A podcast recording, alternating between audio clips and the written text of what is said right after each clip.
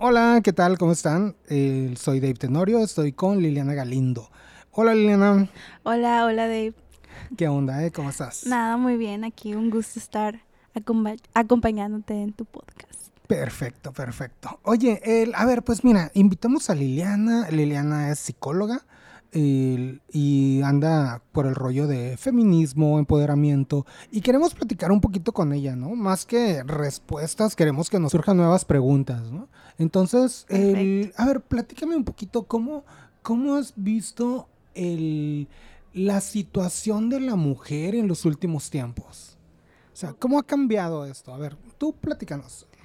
Ok, bueno, estamos, las, todas las mujeres me podría asegurar que todas estamos como en un redescubrimiento, en una nueva etapa de aceptación, de encontrarnos con nosotras mismas, con las nuevas generaciones, con las nuevas leyes, con las nuevas ideas, em, que nos empoderen, que nos, que nos hagan sentir que realmente estamos en el mismo nivel que todas las demás personas, porque pues como ya lo sabemos, mucho tiempo se nos estuvo rezagando como un grupo de personas que, mm, por decirlo así, valían menos o no tenían los mismos derechos que los demás, a pesar de que según para muchos las leyes son igualitarias. Pero si nos vamos a la investigación del tiempo, del feminismo, nos damos cuenta que no. Eh, que realmente por la misma sociedad, por la misma cultura machista, por el mismo patriarcado, por así decirlo, que de hecho es una palabra muy fuerte para muchos, el patriarcado, eh, pues nos vemos, sí, rezagadas. Ok, ¿cómo crees tú que debería de ser un mundo ideal con respecto al, al, al, al papel de todas las personas o sea, refiriéndonos obviamente al papel del hombre, al papel de la mujer, el... ¿Cómo, ¿Cómo, debería de ser un mundo ideal en, este punto? Obviamente, pues yo creo que entramos en otros, en otros factores ahí de ideología de género y va, va, va, o sea, muchas cosas. Ok, pero ¿cómo crees que debería de ser un mundo ideal aquí en esto? Igualdad de, de derechos y equitativo en cuanto a responsabilidades y factores sociales y factores de lucha, de fuerza, de... Por ejemplo, eh, acabo de ver una nota de las personas que son transgénero y que se inician y comienzan otra vez con su etapa de competición o de competitividad en los concursos, por ejemplo, de natación, que de hecho hay ahorita una noticia acerca de esto, una mujer que, bueno, una persona que fue hombre y que ahora se reconoce como mujer, entró a concursos que son femeniles, pero pues ahora les está ganando a todas las mujeres. Me refiero a, a, ser equitativo en ese aspecto. Ok. Porque seamos sinceros, eh, realmente tiene la estructura de un hombre, tiene eh, la fuerza de un hombre, a pesar de que ya se reconoce como mujer y, yo la reconozco como mujer. Ajá, ok. Pero sin embargo tiene esta fuerza que se la dio su nacimiento y, también su entrenamiento, porque anteriormente él, cuando era hombre, él competía con hombres y su experiencia también se la dio. Entonces, ahora pues sí estaría como de tema de investigación o tema para pues estudiarse y ver cómo puede él ahora o ella ahora estar en un concurso para mujeres. Ok, ok. Sí, fíjate, de hecho creo que ayer estaba viendo la noticia esta y, y es una duda que ya en algún momento había tenido, ¿no? Como que, como que, ok, ¿y qué pasaría si, digamos que, ok, el, que dices, ok, va, eres mujer, perfecto, o sea, todo bien. Creo que hay algunas reglas que se, algunas reglas que, que van de, de, ah, si tienes eh, tal, tales niveles, no, y tales niveles de, de testosterona ya, ya no cabes dentro de un tipo de concursos. O sea, no, hay algo ahí extraño, ¿no? Sí. Ajá está complicado y, creo que sí es tema de investigación y las mismas personas que están ahí deberían de, poner más énfasis en ese sentido. Tal vez sí la aceptación de los géneros y, de los cambios que se vienen ahora, como te digo, de las nuevas generaciones, las nuevas ideas, sí incluirlas, ser un mundo inclusivo, pero también equitativo. Ok, ok, ok. Sabes, el, el, muchas veces he pensado que ahorita estamos en un mundo, ¿no? Ahorita vivimos en un mundo y obviamente el mundo está evolucionando en, en todos lados y de, de muchísimas formas si, si nos imaginamos este mismo mundo hace 50 años, probablemente tenemos, tenemos algunas leyes que son más disparejas, ¿no? Sí. O sea, disparejas para un lado y para el otro, creo, ¿no? Entonces, el, por ejemplo, creo que en algunos, en algunos casos eh, las pensiones, por ejemplo, cuando se muere un, se muere una, la pareja, una de las, de las dos personas, cuando quien muere es el hombre, es muy fácil que le den la pensión a la mujer. Y cuando se muere la mujer, es mucho más difícil que le den la pensión al hombre. Entonces, así como que, como que hay, hay leyes que son disparejas. Y si nos vamos un poquito más atrás, pues tenemos que, que la mujer hace muy, muy, muy poquitos años no podía votar. ¿No? Entonces, el, ahorita siento que las, que las leyes están como que se están se están actualizando para un mundo, más no sé qué tanto el mundo se está actualizando también. Así es. Ok, en el, en el, en el punto de, ok, el, por ejemplo, cuando, cuando he estado trabajando en, algún, en alguna empresa o algo, el, siempre me, siempre me quedo, o siempre, siempre he pensado que desde mi perspectiva muy personal, siempre he pensado que la mujer tiene mucha capacidad, mucha, mucha, así de que, de que es, es en general, o sea, obviamente hay de muchos tipos, pero es dedicada, es trabajadora, es eh, inteligente y, y, puede combinar varias cositas que normalmente el hombre no se le facilitan tanto, ¿no? Como, como la cuestión de los, de los sentimientos y como que, como que unir, unir sentimientos con pensamientos, entonces así como que... Sí, sí, las emociones, somos más emocionales. Ajá, y, el, y, y bueno, entonces estaríamos pensando que que tal vez la mujer debería de tener mejores puestos en un mundo laboral. Pero llegas al mundo laboral y la mujer no tiene tales puestos. Y, aquí el, punto a donde, a donde quería ir es, pero tal vez no es una cuestión de leyes, sino es una cuestión de cultura. ¿En qué punto? En que, en que por ejemplo, el, en, algunos, en algunos lugares de trabajo obviamente el, obviamente, y, y, también poniendo, poniendo muchos, muchos puntitos y muchos, eh, con marcatexto en muchos pedacitos, porque, porque también se complica también la parte de la mujer dentro de una empresa, ¿no?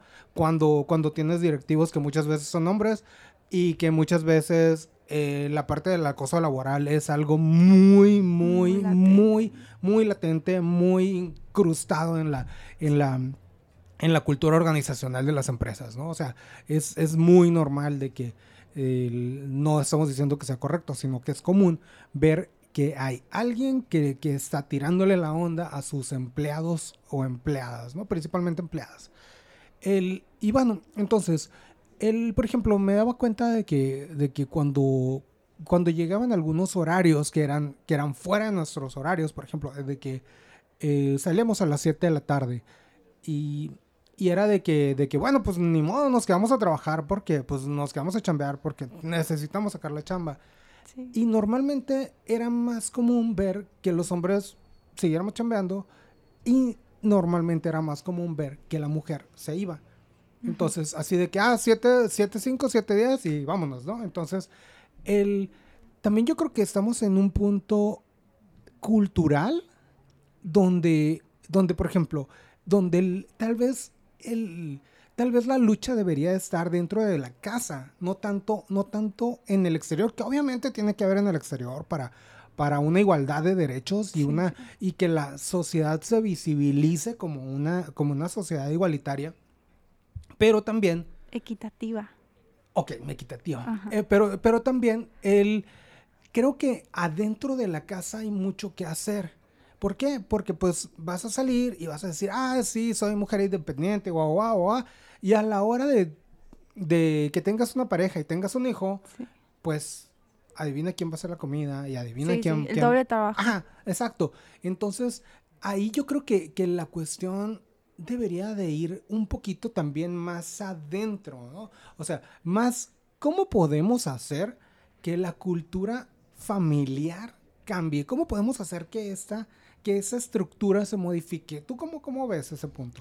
Reeducándonos es reeducándonos, reaprendiendo, este, soltar esas ideas machistas, como te digo, patriarcales en, la, en las que el hombre es el que trabaja, el que da eh, a la casa, el que él no hace la comida, el que él no lava los trastes porque él ya tiene un trabajo, porque él ya da el dinero para que todo esto se haga. El eh, comenzar a aceptar que pues somos dos personas acompañándonos y formando una familia y no, no etiquetándonos, no diciendo el hombre es el proveedor, la mujer es el sostén del hogar, ¿no? Como, como se conoce, como se dice. Eh, la mujer es la que cría a los niños y el hombre es el que les provee eh, el dinero, lo material, para que la mujer los eduque. No, es el compartir esas responsabilidades, el, el saber que ambos pueden ser los proveedores, en saber que ambos pueden educar a los hijos, en que ambos pueden hacer las las cosas laborales de, la casa, del hogar, la limpieza. Es el compartir esas, esos trabajos que también pues se los, se los damos a una sola persona, a un solo género. Ok. Y, y, y eso es cultural, esos son aprendizajes machistas que ya los traemos desde tiempos inmemorables, ¿no? Eh, está bien difícil aceptar que bueno, para mí como mujer está difícil aceptar que, que hace incluso siete años es cuando todas las mujeres del mundo pudimos votar. Ok. Imagínate, tenemos también una un proceso del tiempo como que muy extraño. Eh, se nos hace que nosotras las mujeres hemos votado desde hace mucho, pero realmente fue en México que en 1947 que, que se legisló que las mujeres pudiéramos votar. Entonces, ¿qué nos dice esto? La percepción del tiempo. Creemos que fue hace mucho cuando hace que 40 años. Fue hace tres segundos, pues. sí, sí. Sí, 40 años, o me creo que me equivoco un poco más, pero sí es muy poco el tiempo. Ajá. Entonces, quiere decir que, que apenas estamos comenzando con esta nueva era de, equidad, de igualdad de derechos, de aprender a soltar aquellas viejas costumbres que nos esclavizaba a una sola a un solo género, a una sola persona, tanto hombres como mujeres esclavizados. El hombre también al, al, pensar que él no puede llorar, que él que tiene él tiene que ser el fuerte, que él tiene que proveer, cuando hay hombres que realmente pues no se ven en esa etiqueta y los estás esclavizando al, decirles que tiene que ser de esta forma, cuando no es así, cuando puede ser de muchas formas. Ok, ok. Entonces, también hay que ver y, cuestionarnos esos aspectos de, de, la vida, de esos aspectos que hemos estado siguiendo por aprendizajes que ya no van en nuestra época. Ajá. Sabes, a mí se me hace muy interesante el punto de esto que dices de que aprendizajes que ya no van en, nuestra época y de que qué poquito tiempo ha pasado. El, porque si nos ponemos a pensar, el, bueno, o sea, más o menos las generaciones van de aproximadamente unos 20 años, ¿no? O sea, aproximadamente el promedio, digamos que unos 20 años y ya pasa la nueva generación. Entonces van realmente muy poquitas generaciones, van, digamos que si son 60 años, van tres generaciones apenas que han cambiado.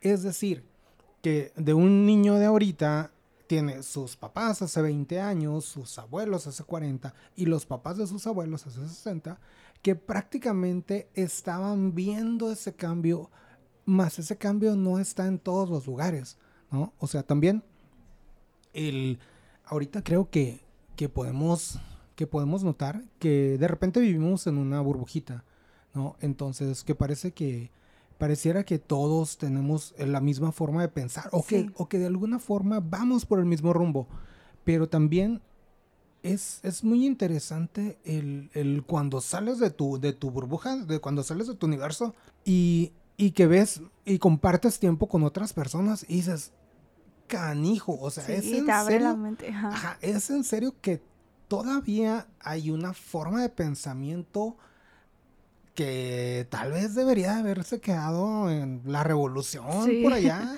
Entonces, así como que de repente sí te encuentras, o sea, un tipo de pensamiento muy, muy Cerrado. Muy cerrado, Sí, ajá. sí. O sea, de repente nos encontramos, por ejemplo, el, a mí se me hace muy, muy, muy, muy, el- muy, muy relevante y muy, eh, eh, es algo que te abre los ojos, el ver el acoso en la calle.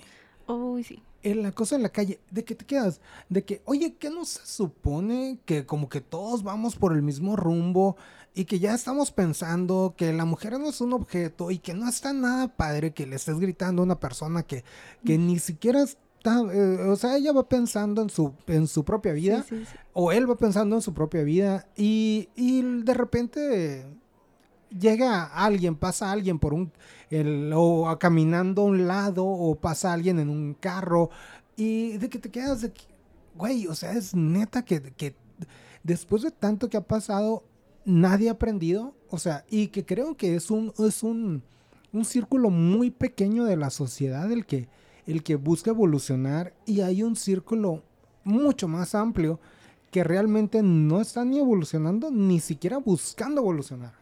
Ajá. Que se quedó en el pasado.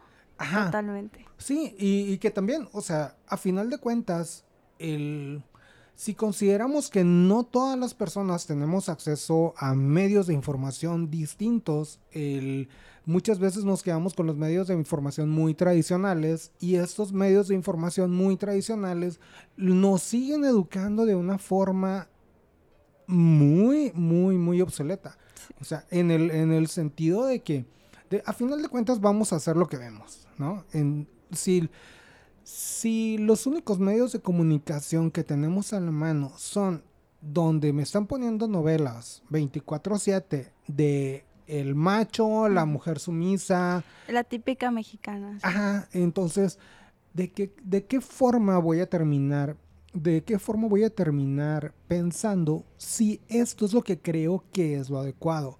Si sigo viendo las películas que estuvieron, eh, ah, que fueron hechas en los 70s de Rafael Inclán y esos tipos de... Vicente Fernández. Ajá, y de que dices, de que, güey, o sea, es neta que este, o sea, el, y no se trata de, de, de atacar al pasado, ¿no? Sino, creo que cada etapa de la vida, cada, Y cada, soltarlo. Ajá, exactamente. Soltarlo, ok, en su momento fue correcto, fue adecuado, estaba gracioso, va. Ahora sí, ya estamos en otro momento. O sea, no, te, no tienes por qué, por qué seguir pensando que eso estaba bien. Hace, hace poquito estaba el, viendo un... El, bueno, estoy, he estado haciendo mi árbol genealógico, ¿no? Y ya voy como por 1800 más o menos. Entonces, Ay, qué padre. Ajá, está bien, bien padre. Qué Luego padre. te paso la, la aplicación.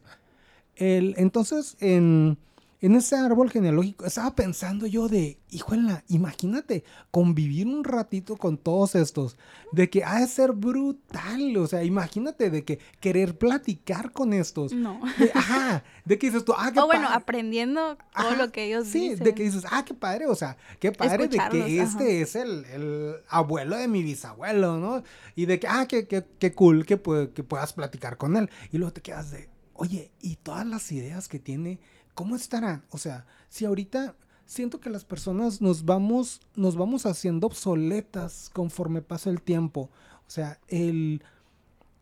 Si, si de repente ahorita el ahorita yo platico con una persona de 15 años, siento que hay una gran brecha. Generacional, muy sí, sí, sí, grande. muy, muy, muy grande. Y, y que si bien habemos personas que creo que vamos evolucionando en algunas ideas y en otras no tanto, entonces, a final de cuentas, va a llegar un punto donde seamos completamente obsoletos. O sea, nuestro pensamiento es obsoleto y por eso el, el, digamos que el viejito es el que dice, esta generación no sabe nada, son Sí. una bola de estos y el otro, y estas niñas, y estos niños, y, y, y no, sé, no sé cómo le hacen, o sea, en mis tiempos eso no, no, no sucedería. Y al contrario también, los niños que dicen de que, ay, o sea, ¿cómo? Sí, ¿cómo, puedes pensar de esa forma? Ya no existe esos, esas formas de pensar. Ajá. Y está padre observar todo esto porque te das cuenta que no existe una verdad absoluta. Que incluso lo que tú piensas en este momento puede cambiar. Y comienzas a aceptar la evolución, el cambio, hay una aceptación en esta etiqueta, en esta persona, me puedo dar la oportunidad de hacer cambios en mi vida. A lo mejor si mis papás pensaban que yo iba a ser el médico de la familia y sí lo soy, y estudié para eso y en un momento me sentí feliz, pero qué tal si el siguiente al siguiente año pues no sé, descubro que puedo ser youtuber y que me va mucho mejor ahí y me hace feliz además puedo darme la oportunidad de cambiar también, de cambiar lo que soy, de cambiar la persona que los demás piensan que soy. Si ya nos vamos a un sentido más, más, profundo, ajá. En cuanto a todo esto cultural, pues también es aceptar que las generaciones cambian, que el pensamiento cambia, que que esto que estamos viviendo también se va a adaptar a otra forma de pensar que viene mucho más adelante. Y es estar... y que en 50 años ahorita vamos a hacer el, peor pensamiento de la vida. El peor pensamiento, sí, exacto. Entonces es, es aceptar eso y, y aprender a la adaptación y, y, aceptar que no vamos a vivir para siempre. que esto que está, que tenemos aquí no es nuestro. Ok. El, el, ¿cómo, ¿Cómo crees que debería de suceder ese cambio dentro de la familia? ¿Cómo, cómo promover ese cambio? O sea, porque siento que es muy, es muy, muy fácil decir, ah, o sea, todos vamos a evolucionar, todos tenemos que evolucionar y todos tenemos que cambiar. Ahora, ¿cómo llego a las familias? ¿Cómo llego a ese, a ese interior, a ese, a ese, a ese grupo tan pequeño y tan cerrado que es la familia, estando en la ciudad y estando en un ejido en Punta del Cerro, ¿no? O sea, ¿cómo le hago también? Porque, porque cada vez creo que la brecha se va a ir haciendo más grande entre el tipo de pensamiento que está en un, en un área y en otra área. O sea, igual y lo vemos así, por ejemplo, en, ciudades, ¿no? De que de repente vas a Ciudad de México y es un tipo de pensamiento. Sí, vas a Guadalajara y es otro. Vas a Monterrey y es otro. Y entonces, así como que las ciudades tienen sus áreas, ¿no? Ahora, si nos vamos además de las ciudades a regiones más alejadas de la... O sea, Ajá, exacto. ¿Y cómo, cómo le hacemos entonces para entrar ahí? ¿Cómo, cómo creerías que debería de ser?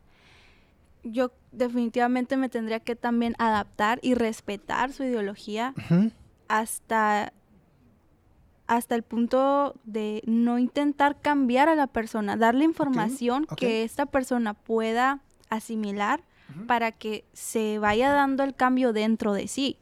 Sin embargo, yo tampoco puedo como ni como psicóloga ni como activista ni, ni como una persona que quiero integrar un pensamiento nuevo, no me puedo, mm, ¿cómo te explico? No me puedo forzar, ni puedo forzar a la otra persona que esta persona aprenda algo nuevo. Ok.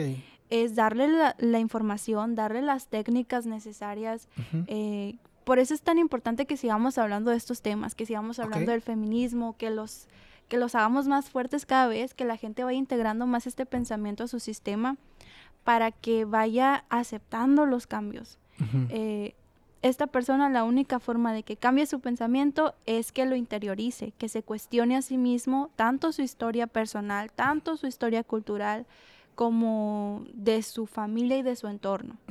Eh, mi único trabajo es darle la información necesaria para que esta persona pueda adaptarse a ella. Si no lo hace, pues, pues sería muy difícil forzarla. Ni yo puedo tampoco quitarme esa energía ni quitársela a ella para hacer el cambio. ¿Cómo verías este mismo cambio dentro, dentro de áreas indígenas?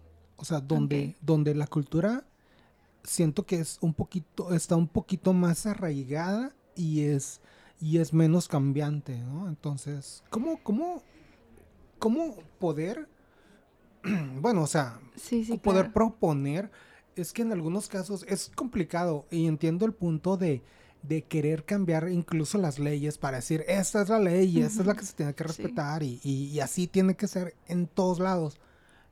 pero a final de cuentas no es la misma estar en una ciudad, en otra ciudad, o en un pueblo, o en un ejido, o estar en una pequeña población de 15 personas. Con mucho respeto. Ok. Diría yo. Con mucho respeto yéndolo, yéndonos a las nuevas generaciones. Yo creo que es muy difícil ir, cambiar el pensamiento de una persona adulta. Que son las que más abundan en, en cuanto a, a, los sistemas indígenas, a las poblaciones indígenas.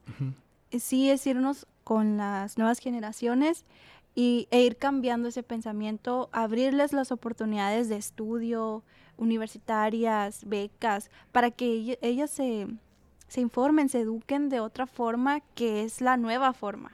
Ajá, ok. Eh, creo que así se podría lograr el cambio, no tanto en ir a cambiar el pensamiento de una persona de 60 años, que tal vez es el presidente de la tribu, ¿no? De la tribu indígena. Sí, sí, sí.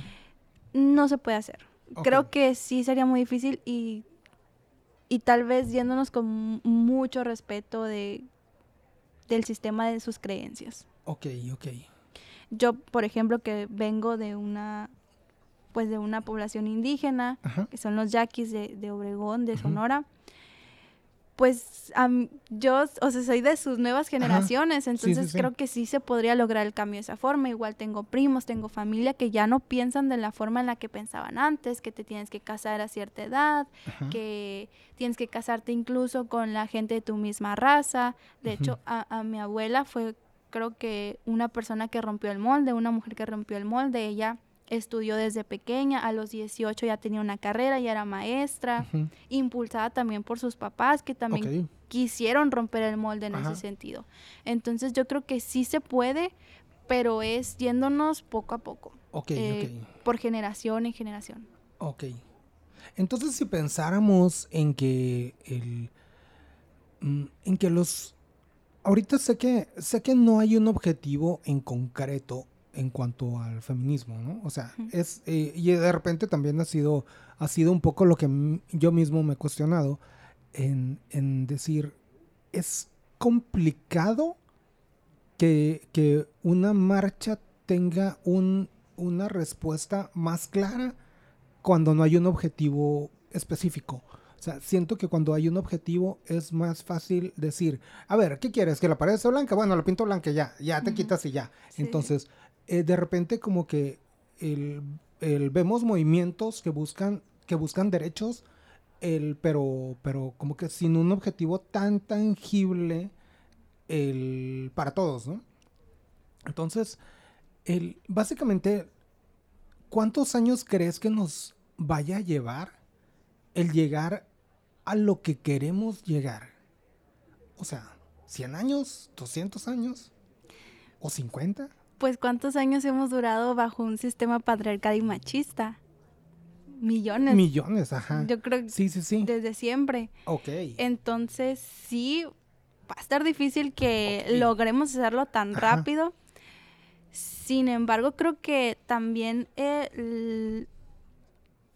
las herramientas que tenemos hoy en día, como lo es el Internet, eh, las redes sociales, nos están ayudando a progresar mucho más rápido. Ok y llegar a mucho más a, más gente mucho más rápido de lo que antes habíamos podido hacer.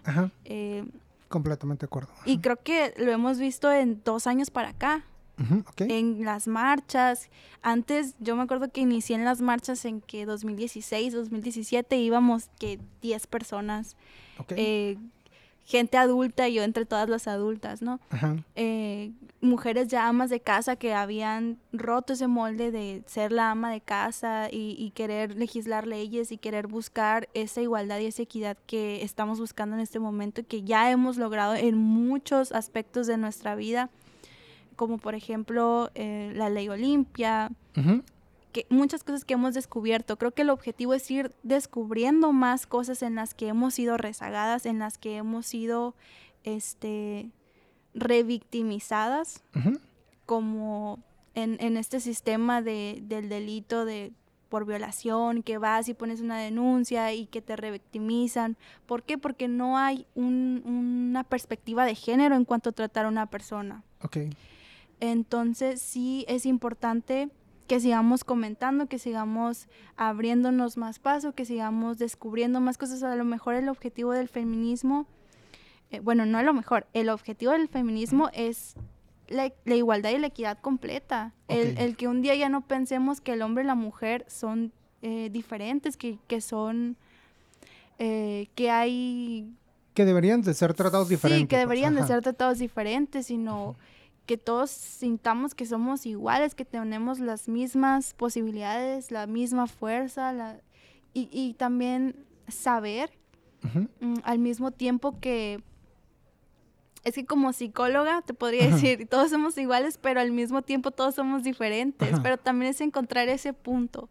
Y creo que sí hace falta tanto hombres y mujeres cuestionarnos quiénes somos, cuáles son nuestros límites, qué es lo que queremos, es ir en, la búsqueda de no dañar al otro, porque también es eso, a lo mejor no nos damos cuenta cuando hacemos estas diferencias y dañamos a la otra persona, tanto hombres como mujeres.